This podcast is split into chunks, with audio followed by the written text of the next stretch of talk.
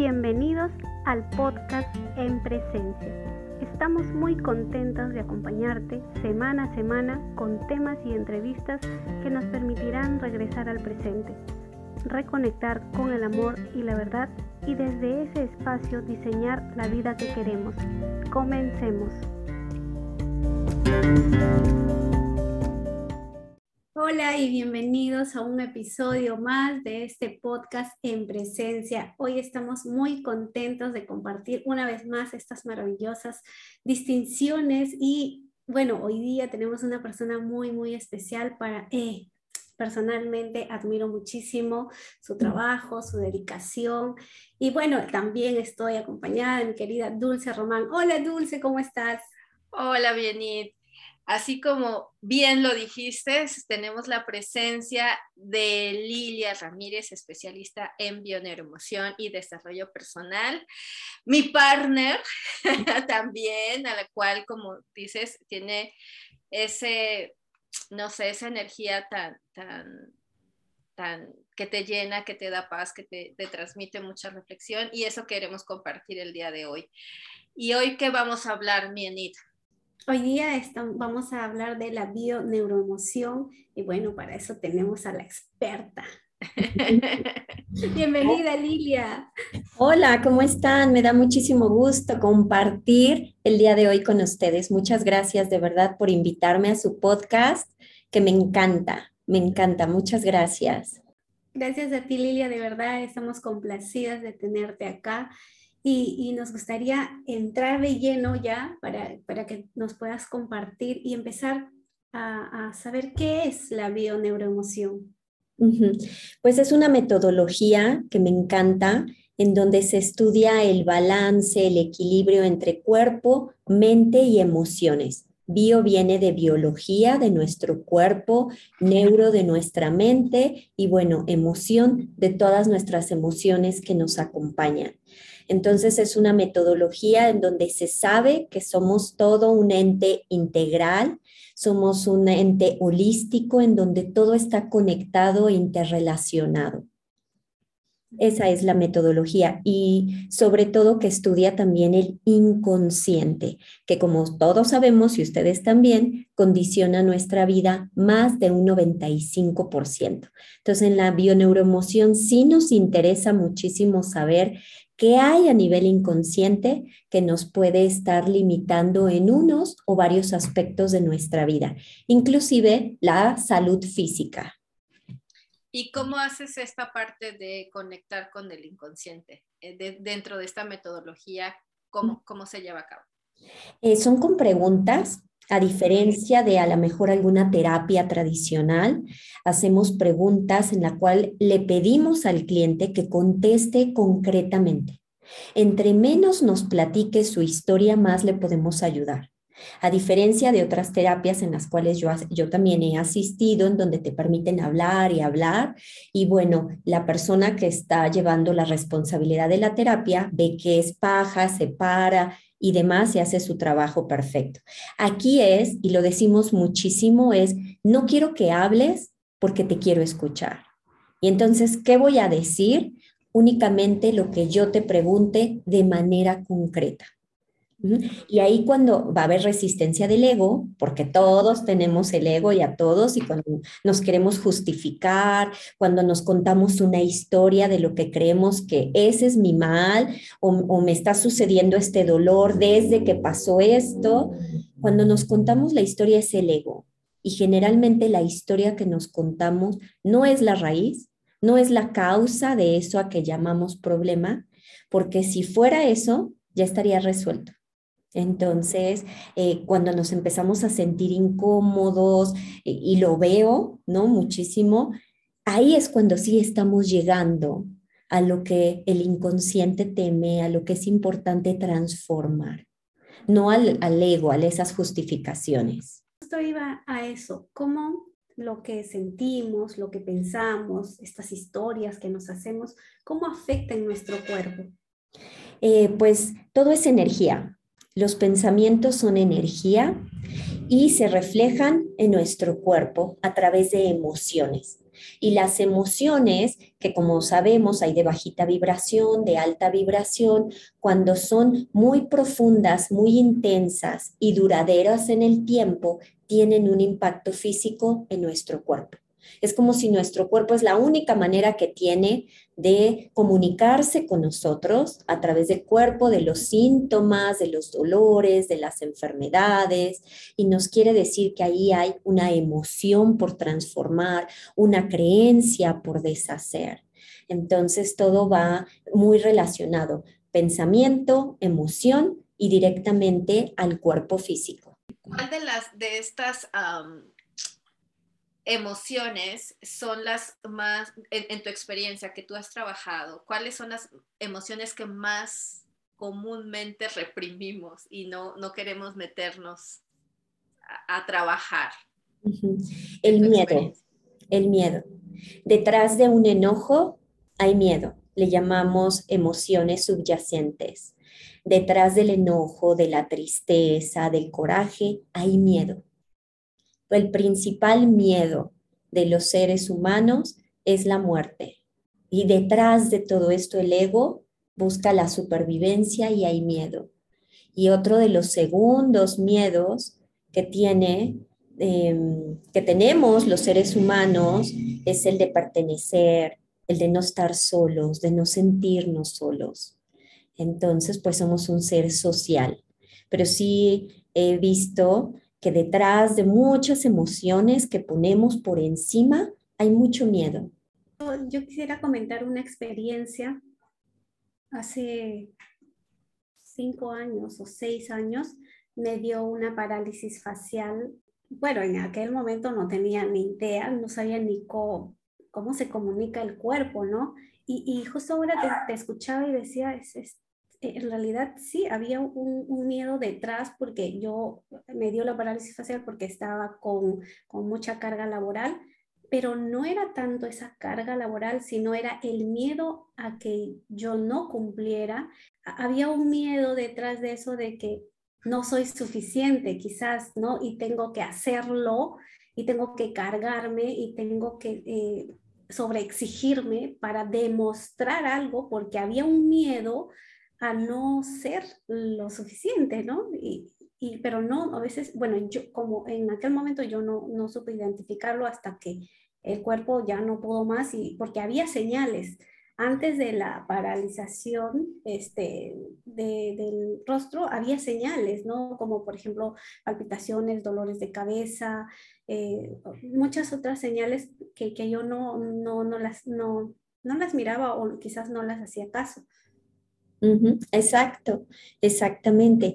Y algo que nos interesa mucho en la bioneuroemoción no es tanto lo que nos pasa allá afuera, sino cómo lo vivimos nosotros en donde nosotros lo vivimos o lo vemos de cierta manera de acuerdo a esa información que ya traemos, a programaciones, a creencias, a historias que venimos repitiendo de nuestros ancestros, a lealtades familiares, esas creencias que nosotros le llamamos una memoria, un engrama que cuando vivimos cierta situación nos recuerda y nos conecta con eso que hemos vivido antes y que ha vivido nuestro clan antes y que va muy acompañado de esa información inconsciente, lo cual nos provoca cierta emoción, ¿no? Entonces, es, es como sumamente interesante el que podamos ver que un divorcio, una jubilación, una separación, ¿no? Cada uno lo vive de manera distinta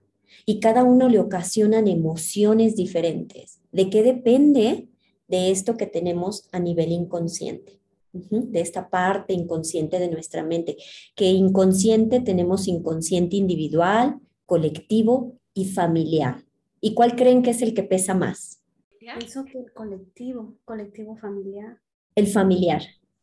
Okay. El familiar, después el individual y el colectivo. O sea, venimos trayendo, no en vano, pertenecemos a un, clan, a un árbol, ¿no? Eh, pertenecemos ¿no? a todos nuestros ancestros y no solamente heredamos el color de nuestro cuerpo, el de nuestra, este, de nuestra piel, de nuestro cabello, de los ojos, la genética, sino también heredamos esas creencias, estados emocionales, esas lealtades que decimos en bioneuroemoción que influyen muchísimo en nuestra vida hasta que las hacemos conscientes. Y ahí va mucho todo el tema de esos síntomas físicos, de esas emociones. Y ya es, ahorita que, dijiste eso, me, recordó al caso de, un cliente que tengo que decía eh, que ella le está costando trabajo o permitirse, dice, sentir, ¿no? Pero porque yo viví una situación y ella dice, cuando, estábamos hablando de eso, cuando vengo a, recordar esta situación que pasó cuando yo era una niña y era que mi mamá decía, nosotras somos damas. Entonces, aquí no ha pasado nada, aquí hay que mantenerse cool y no importa lo que esté sintiendo. Entonces, ella se presenta en su vida una situación y ella recuerda esa situación y dice, yo tengo que mantenerme como una dama. Y no me permito sentir, pero me estoy, y ella en la sesión se dio cuenta de cómo estaba trayendo esa memoria de infancia y, estaba cayendo a ese mismo patrón. Lo que estaba viendo es que a ella ya no le funcionaba, porque ella, ella sí se estaba no, lo estaba canalizando a lo mejor, pero sí su cuerpo, sí su, reacción emocional explotaba después. que, por eso es que venía a sesión, que explota y no sabe por qué, pero en la sesión se dio cuenta que venía haciendo ese contrato, repitiendo ese patrón que aprendió en la infancia. Exactamente, y que la desconectaba de situaciones que a lo mejor sí quería sentir, pero ya estaba esa lealtad, ese condicionamiento, ese mandato de no hay que sentir porque somos damas. Sí, o sea, hay que mantenernos como muy, muy neutral y todo aquí. Entonces, es bien interesante qué tanto hemos aprendido a reprimir emociones. ¿no? No tengas miedo, no llores, o sea, se me están viniendo a una, muchas a la, a la mente ahorita, ¿no? De párate, no pasa nada, todo está bien. E-, ese tipo de, frases que parecieran como muy este, simples, pero que si a ti te, te, ocasionó llegar a guardar o reprimir una emoción, está, está ahí, ¿no? Exactamente. Y, continúas el patrón y, repites eso a, tus hijos o a los demás y, si reprimes esa emoción y es una emoción intensa y profunda y no aprendes qué hay, no transformas esa emoción, no ves cuál es el aprendizaje, entonces aparecen los síntomas. Porque primero la vida nos enseña lo que hay que aprender a través de experiencias, de relaciones, de situaciones. Es como, no aprendiste, Lili, ahí te va otra situación similar. Pero ya después llega el momento, es como si la vida se cansara y dijera, a ver, Lili no aprende con relaciones, con situaciones, ahí le mandamos un dolorcito, ¿no? Y entonces es cuando el cuerpo empieza realmente esa emoción reprimida por larga duración, con una gran profundidad, entonces empieza a hablarnos el cuerpo. El cuerpo vive en el momento presente. No le tenemos que decir, corazón, atenta, ¿no? Sigue, sigue latiendo, está haciendo sus funciones en el momento presente. Nuestra mente es la que le encanta irse al pasado, al futuro. Entonces, lo único que nos pide nuestro cuerpo es que estemos en este momento presente, alineados a lo que y que seamos congruentes a lo que queremos en pensamientos, en decisiones, en acciones. Y cuando no hay esa congruencia y no estamos pudiendo ver algo, vienen los síntomas aparecen esos dolores. Entonces, eh, es bien importante y súper interesante como indagar qué hay detrás de un síntoma, detrás de una enfermedad, qué te quiere decir tu cuerpo, porque no es un castigo, sino es una gran oportunidad para saber que hay que trascender, que hay que hacer consciente, que hay que transformar, sobre todo dónde está el aprendizaje, ¿no? Entonces, pues bueno, me encanta, me encanta toda esta parte. Sí, yo te escuchaba y de verdad me volvía en el tiempo cuando me pasó eso. Decía, e-, es verdad, porque no era la carga laboral lo que hizo que yo que tuviera este, digamos que esta parálisis, si, no fue los pensamientos que tenía, la historia que me había creado y también una fidelidad familiar, inclusive porque siempre he escuchado de que tienes que trabajar muchísimo para ser alguien, para obtener algo. Entonces yo me cargaba prácticamente de todo esto, o sea, no podía decir un no. Eh, porque decía, está bien, ¿no? Si hay que, eh, si se debe hacer, se tiene que trabajar y tengo que no sé, trabajar muchas horas, lo hacía, pero no, no era, este, o sea, si yo hubiese trabajado quizás este, sin todos estos pensamientos, sin toda esta historia, sin toda esta, esta, esta conversación colectiva, quizás mi cuerpo hubiese estado hasta tranquilo, pero no, ya mi cuerpo me daba señales de que, o sea, mira, fíjate esta, esta creencia que estás teniendo, oye, fíjate cómo te estás haciendo esta historia. Entonces me estaba dando señales, como tú dices, quizás, y, yo ni siquiera las veía hasta que tuvo que, o sea, ya, ¿no? Ya no, ya no más, tienes que darte cuenta con esto o no hay de otro. Y de verdad, recién fue como que ahí yo pude, pude ir más a fondo de esto, porque no, no, no, no hice caso a estas señales. Y, y justo a eso va mi pregunta, ¿cómo ahora eh, podemos ver estas pequeñas señales, que no se nos pase desapercibir estas señales que está dando nuestro cuerpo de viviendo, como dices tú, en el presente. Eh, quizás hay algo que no nos está funcionando, algún pensamiento, alguna creencia, y el cuerpo te está dando, ojo, chequea esto, pero ¿cómo podemos estar más alertas a este cuerpo que tenemos? Pues mira, cuando ya viene el dolor o cuando ya viene el síntoma, lo primero que pregunto es, ¿desde cuándo? Porque muchas veces dicen, pues desde que tengo problemas, ¿no? Con mi marido y resulta que ya tenían desde antes problemas con su marido, pero no estaba el síntoma. Entonces no es ahí, es como para ubicarte, desde cuándo y qué te impide hacer. Eso es muy importante. Eh, sí tienen diferentes sentidos simbólicos, metafísicos, nuestros órganos, pero sobre todo es este síntoma o esta enfermedad es, ya te la diagnosticaron, ya te dio un doctor y te dijo se llama tal y que son unos nombres luego súper para mí difíciles, ¿no? Y es desde cuándo y qué te impide hacer. Si me, pide, impide caminar, si aquí en, tu, en el caso de tu expresión, ¿no? de tu cara, ese parálisis, expresar qué, que no querías expresar o si te impedía hablar, que no querías decir, que te estaba impidiendo. ¿no? Entonces ahí vamos a tener mucho de la respuesta. Em, hay veces que me preguntan, pero entonces no hay que tomar medicina. No, claro, tómate la medicina, sería otra ¿no? Tómate tu medicina y ya que te sientas mejor o que pase ese dolor agudo o algo, un poquito de indagación. ¿Qué está ocurriendo en mi vida? ¿Desde cuándo lo tuve? ¿Qué suceso hubo diferente a lo que he estado viviendo? Porque si apenas me apareció la parálisis, pero yo ya tenía carga de trabajo desde antes, entonces a lo mejor ni siquiera era la carga de trabajo. Entonces, ver qué ingredientes adicionales hay que me impide hacer para tomar conciencia. Para mí, y les platico, es algo que, me encanta, que lo aplico en mí.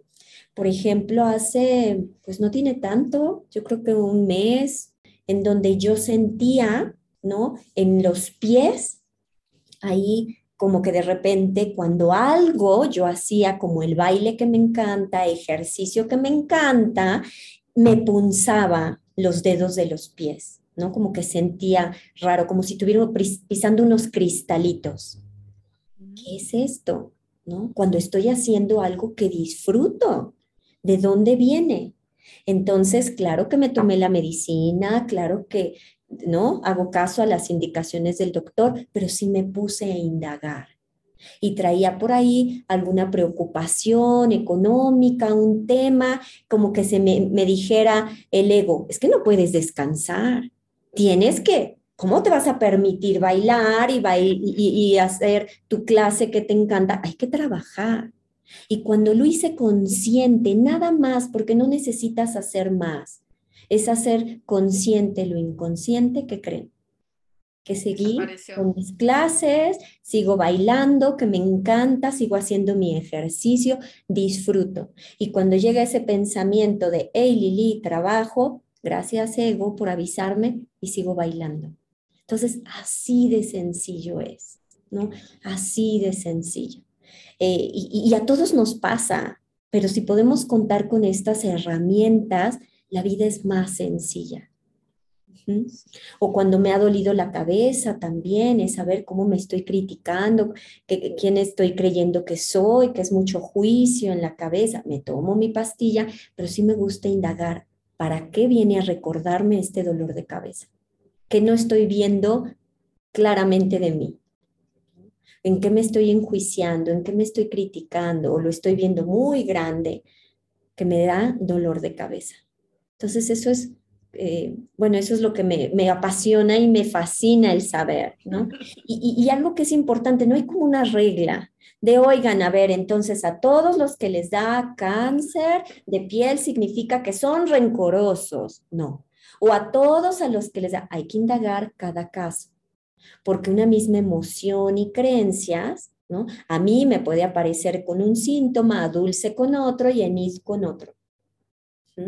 Entonces, no para irnos, sí nos ayuda a entender un poquito ¿no? El, significado de los órganos, qué nos quiere decir, pero cada caso es particular, porque cada uno lo siente diferente, lo vive diferente y le provoca emociones y sentimientos diferentes. En muchos de ellos más escondiditos, detrás de las emociones aparentes hay otros más, escondidos. Empezamos entonces como cuando, cuando sucede algo y, por decirlo, me duele la cabeza, es la emoción que pudiera sentir es que estoy muy estresada, o sea, estoy, me siento muy presionada porque tengo que acabar algo. Esa es como la, me siento así, pero en realidad es, es la, ¿qué me está queriendo decir esto? Y es cuestionarme un poquito más, este estrés, ¿qué me dice? ¿Qué me estoy creyendo? ¿Qué, ¿Qué, es lo que está sucediendo a mí? ¿Qué está trayendo a mí en este momento? Es simplemente cuestionarme qué, significado le estoy dando yo a este estrés del, que el dolor de cabeza me está como poniendo como alarma, ¿no? Más que decir que es eh, de contestarte de inmediato, de tengo dolor de cabeza, ah, seguramente es porque estoy estresada, a lo mejor no es el estrés, Primero preguntarme, ¿desde cuándo me duele la cabeza? ya llevo días, ya ahorita apenas empecé, como que antes de darle el significado del para por qué o para qué me está doliendo la cabeza es desde cuándo. Em, ¿Qué emociones me han visitado? No, no sé todavía la causa, pero cómo me he sentido. Si ha sido como enojo, eh, tristeza, ¿no? Empezar desde cuándo, qué me está impidiendo hacer este dolor de cabeza, como para que al final encontremos cuál es la raíz. Porque puede ser que esté estresada desde hace un mes, pero apenas hace tres días me dio dolor de cabeza. Entonces, eso no es. Porque generalmente es cuando algo nos sucede, por ejemplo, algo me pasó, ¿no? Una enfermedad, empecé el primero de mayo, me acuerdo muy bien que estabas viviendo, que estabas pensando a finales de abril, cuando mucho a mediados de abril. Ah, que tenía estrés en mi trabajo. El estrés empezó a finales de abril. No, desde marzo. Eso no es. Como que ah, vamos a descartar, es descartar todo lo que no es. No es. Porque podemos decir, no, es mi carga de trabajo, es que me sentía muy estresada. Pero a ver, ¿es la primera vez que te sientes estresada por tu trabajo? No, toda la vida. ¿Y cuándo te empezó el dolor de cabeza? La semana pasada. No es. por eso esas historias que nos decimos o justificaciones de lo que creemos generalmente no es. Es el ego buscando, con lo que tú decías, el ego buscando dar justificaciones y para no ir al fondo, De ese, a lo mejor de ese miedo subyacente que anda por ahí. Exactamente, porque si ya le hubieras dado al clavo y, hubieras encontrado qué es, ya no te dolería la cabeza. Mm, en este ejemplo, ¿no? Sí, sí, sí, sí, sí. Ay, Lilia, nos podríamos quedar aquí dos horas. Una consulta. De verdad me parece súper interesante porque justo eh, al empezar el, el podcast, y yo le decía a Dulce, tengo un dolor de cabeza medio extraño, le digo, y justo me dice, ¿qué será? Y, justo cuando habla, digo, no, sé, pero voy a, indagar, como nos has dicho, estos pasos. Primero preguntarme, bueno, ya sé con, cuándo empezó esa hora, eh, preguntarme qué... ¿Qué te pasó ayer? ¿Qué viviste ayer? ¿De qué te criticaste ayer? A lo mejor algún juicio. Te diría yo, ¿qué pasó ayer? ¿No? ¿Qué pasó ayer? ¿Qué te criticaste? Muchas veces es un día antes. Ahí me pregunta, ¿nosotros podemos hacer esta herramienta, o sea, nos podemos hacer esta técnica, herramienta, hacernos estos cuestionamientos o necesariamente necesitamos de algún acompañamiento, como por ejemplo tú la, que eres especialista, ¿no? O hasta qué grado podemos hacernos nosotros y, y cuándo necesitaríamos a un especialista. Yo creo que esto que les comparto es como primero para quitarnos en el papel de víctima y hacernos responsables y saber que toda dolencia, en este caso hablando de los síntomas y todo lo que nos pasa en nuestra vida, tiene que ver con nosotros. Y ya no es el, el por qué, por qué me pasa, el que soy víctima, el que me dijeron, me hicieron, el que siempre estoy enferma. El, el, estas herramientas o este conocimiento nos ayuda a hacernos responsables, a volvernos más observadores de nuestra vida, de lo que nos está pasando. Eh, por supuesto que es más fácil cuando alguien nos echa la mano, porque muchas veces no vemos lo que no queremos ver. ¿No? O cuando está muy a nivel inconsciente. Pero de entrada esto de saber desde cuándo, de hacerme ya de observarme, ya te quita en ese papel, en esa silla de víctima, ¿no? Y ya, ya puede ser mucho más fácil indagar en ti, conocerte un poquito más, ¿no? Hay personas que inclusive llevan como un diario a ver si es recurrente mi dolor de cabeza, gente muy aplicada que diga, a ver, me dolió la semana pasada, me dolió hace un mes, anotar qué eventos, si pudieran tener cierto conocimiento, eh, pero si creen que no llegan a eso, pues bueno, para eso también están estos acompañamientos en bioneuroemoción. Bueno, mi Lidia, yo quisiera que nos dijeras dónde te pueden ver, porque eh, sé que tienes un canal, pero no sé si es en Facebook o estás en Instagram, que nos dejes dónde te pueden contactar para los interesados. Mi marca es Lilia Mandali, con Y, la primera I y la última I de Mandali, Lilia Mandali, y así estoy en Facebook y en Instagram.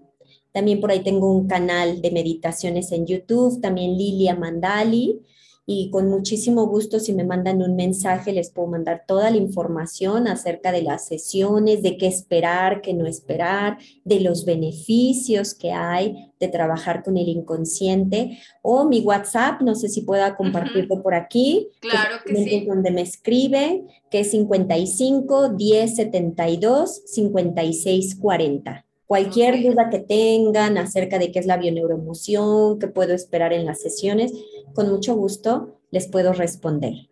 Sí, nosotros vamos a poner todos estos datos cuando salga la, la, promoción del podcast. Ahí vamos a poner todos los datos donde te puedan encontrar.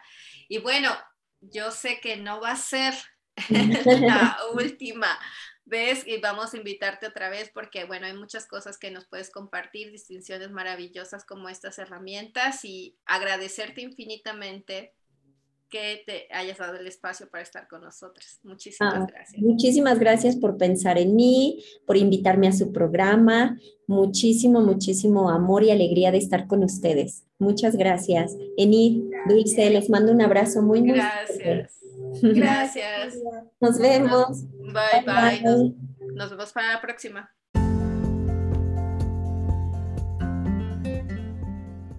Gracias por escucharnos y nos vemos en el siguiente episodio.